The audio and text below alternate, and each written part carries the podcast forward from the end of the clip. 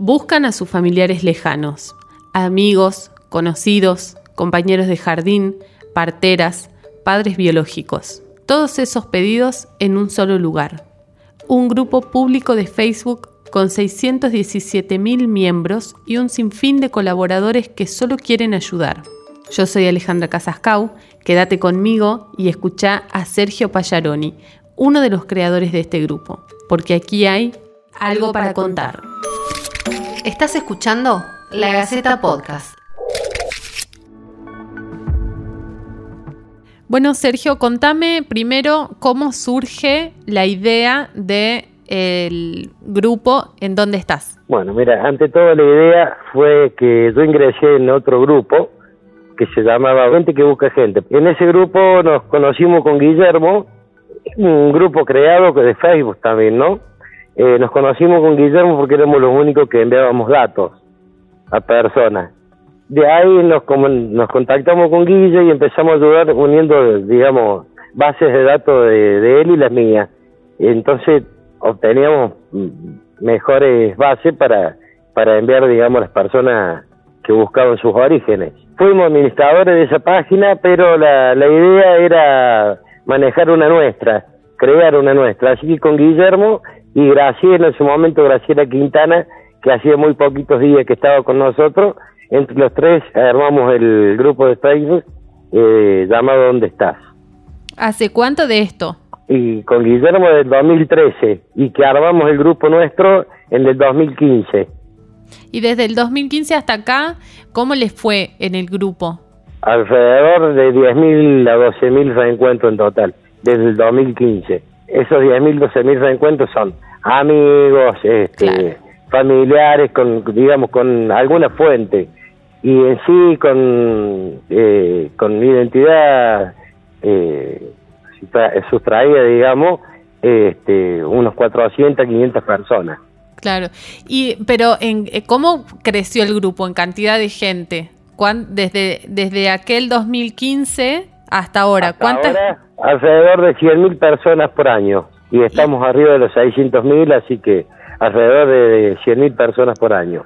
Y la gente ¿Cómo, ¿Cómo recepciona? Porque ustedes también hacen un acompañamiento con, con las personas que publican, ¿verdad? Sí, en general eh, siempre nos encargamos en, en, decirle que lo, que lo hagan ellos, o por medio de un Face, que se hagan un nuevo Face sin datos, o bien por ahí muchos no quieren o no saben, y si lo publicamos nosotros dándole esa mano. Nosotros en cada reencuentro eh, en, los datos que les vamos enviando, ellos tienen que encargarse de contactar a la persona. Mm. Nosotros le brindamos todo al alcance, este Facebook, si se puede un teléfono, eh, una dirección, eh, algún vecino, un amigo, algo, pero quienes deben contactar las personas, digamos, buscadas son ellos. Claro, ¿esto vos lo empezaste a hacer por algo que tenga que ver con tu historia personal o simplemente lo, lo empezaste a hacer para ayudar?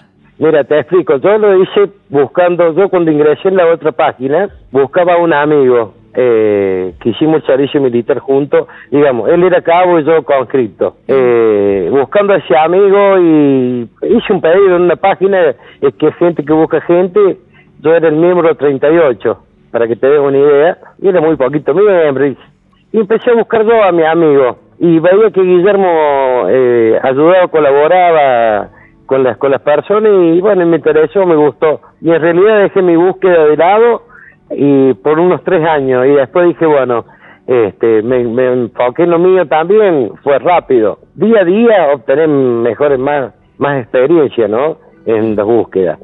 Y bueno, encontré ese amigo, pero no no es ni identidad biológica, ni, ni familiar, ni nada que se le parezca. Como vos nombraste ya varias veces, identidad biológica.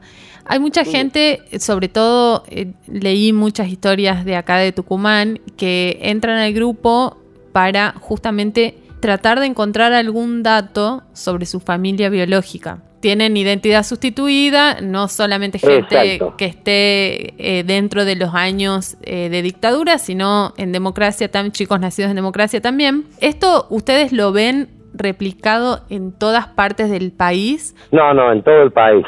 Nos, nos abocamos a todo el país. digamos, Santiago del Estero, Tucumán. Santiago del Estero es, la provincia líder en, en, las búsquedas de identidad, ¿no? Que tiene identidad sustituida. Tucumán es otra, pero la primera es Santiago del Estero. El norte, Corrientes, Chaco, Misiones también tiene mucho. Buenos Aires, por la cantidad de, habitantes que hay también, por supuesto, ¿no? Pero si vamos a, a un porcentaje general, el que mayor tiene Santiago de Estero y Tucumán. ¿Y qué hacen ustedes eh, para tratar de, bueno, difundir un poco, difundir más de lo que ya está este, eh, el grupo que tienen en Facebook? Y también, ¿qué es lo que hacen para tratar de ayudar a estas personas que están buscando, sea su identidad biológica o algún amigo, algún pariente quizás que no ven hace un montón? Sí, sobre los parientes, bueno, es solicitarles los datos y nosotros los vamos guiando y sobre la, la, idea, eh, eh, la identidad sustituida es guiar un poco por medio de los registros, ¿no? La página hoy es tan grande que muchas veces tenemos suerte que se encuentran entre ellos mismos. Hay casos de decir, bueno, eh, lo cotejamos y, y, posibles que se han hecho reencuentros este, por, la, por las edades, por la fecha de nacimiento, pero por las publicaciones ayuda muy mucho. Y bueno, a todo esto, para la, la, la mayor certeza, es el ADN. Claro, y yo hablé con varias personas que, todas de acá de Tucumán, que publicaron y muchos me decían siempre lo mismo, bueno, el administrador me ayudó, la administradora me ayudó, me pasó alguna forma de buscar, me, pasó algunos tips para que yo busque en los registros. Mira, yo por ejemplo, eh, a una persona de identidad sustituida muchas veces dice, bueno, este mi papá se llamaba, o mi mamá, Juana, qué sé yo, Leticia. Y bueno, comparamos dentro de la edad que podría haber tenido, entonces busco a la Juana Leticia de Tucumán. ¿Te das cuenta? Claro. Por ahí te brindan algún posible apellido y se lo brindas. Sin ir más lejos, yo tengo un muchacho también eh, que lo estamos manejando, bueno, ahora se tiene que hacer un, un ADN que está en eso, es el tema de Rosario, en Santa Fe. Él vive en Rosario, pero él, nació en Santa Fe, capital, y no sabe quién es la mamá. Mm. Entonces él quedó en ir al hospital que nació y decir, sabe la fecha exacta que nació, ¿no? Eh, quién fue la partera que había firmado en su momento, pero nadie habla. Y sacamos una posible madre. Y la mamá, todavía está con vida muy grande, en este momento está están por hacerse los ADN porque yo no sabía que había, se lo habían dado como fallecido. Estamos jugando con, los con los factores de, cero positivo de la mamá, este, con la edad, con la fecha justa que nació y bueno, y con lo que aconteció que a ella le dijeron que había fallecido y no le dieron acto de función. ¿Y cómo hacen eh, o cómo quizás se pusieron de acuerdo para eh, llevar a cabo esta página en el 2015? Creamos en el mismo Facebook, creamos una, una página privada, digamos un chat privado, mm. donde hablábamos los administradores. Y de ahí, bueno, este, como éramos tres, en ese, digamos, miento, cuatro, estaba Almudena, que es otra, pero no quiso entrar como, como fundadora de la página. Este, fue recientemente, porque hacía días que estaba, en realidad, dos o tres días que había ingresado a esta página. Y con Guillermo era el chat de Graciela, Guillermo y yo, y bueno, la idea era de los tres de formar y poner, implementar nuestras ideas. Y así fue, y bueno, lo, lo llevamos adelante hasta el día de hoy. Hay muy pocas provincias que tienen una legislación, creo que cuatro o tres provincias, Mendoza, Chaco, Santa Fe, que tienen legislación sobre eh, la identidad biológica. En el caso de Córdoba, que ustedes están ahí, ¿Hay quizás alguna ONG o algún legislador que se haya acercado a ustedes para pedirles consejos o para ver cuánta gente quizás? No, jamás. Nunca tuvimos, porque tenemos políticos y lo sabemos, en, digamos, como amigos y miembros de la página, mm. pero jamás nadie se ofreció a nada. Yo una sola vez conseguí un viejo padrón de acá de Río Cuarto, un padrón del año 92, que me sirve por ahí para constatar una vieja dirección. No, nada más para eso.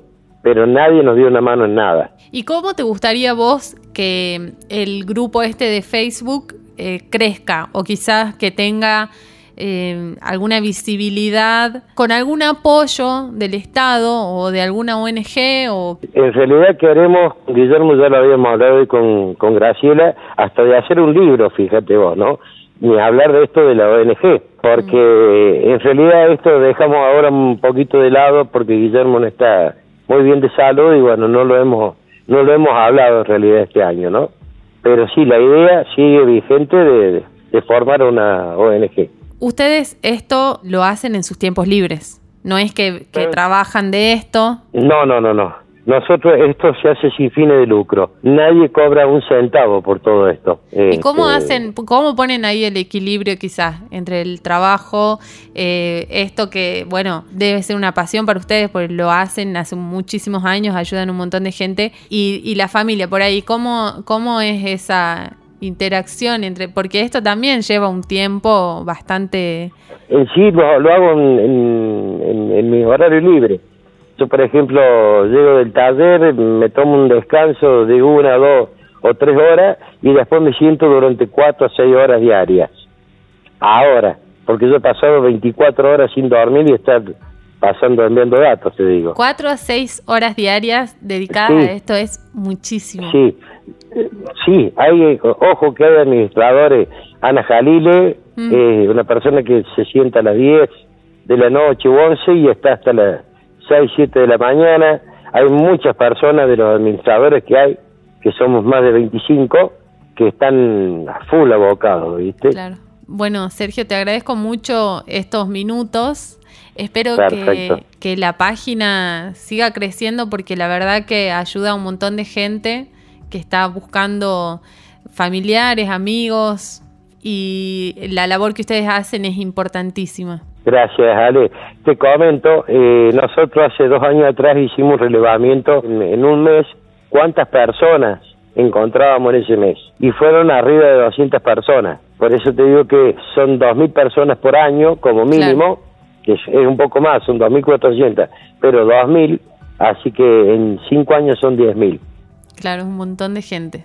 Desde que se abrió, porque con Guillermo, bueno, tenemos, nosotros teníamos reencuentros, a lo mejor cinco o seis diarios, con Guillermo cada uno o más. Claro. Bueno, perfecto. Ok, Ale. Te agradezco mucho el sido tiempo. útil.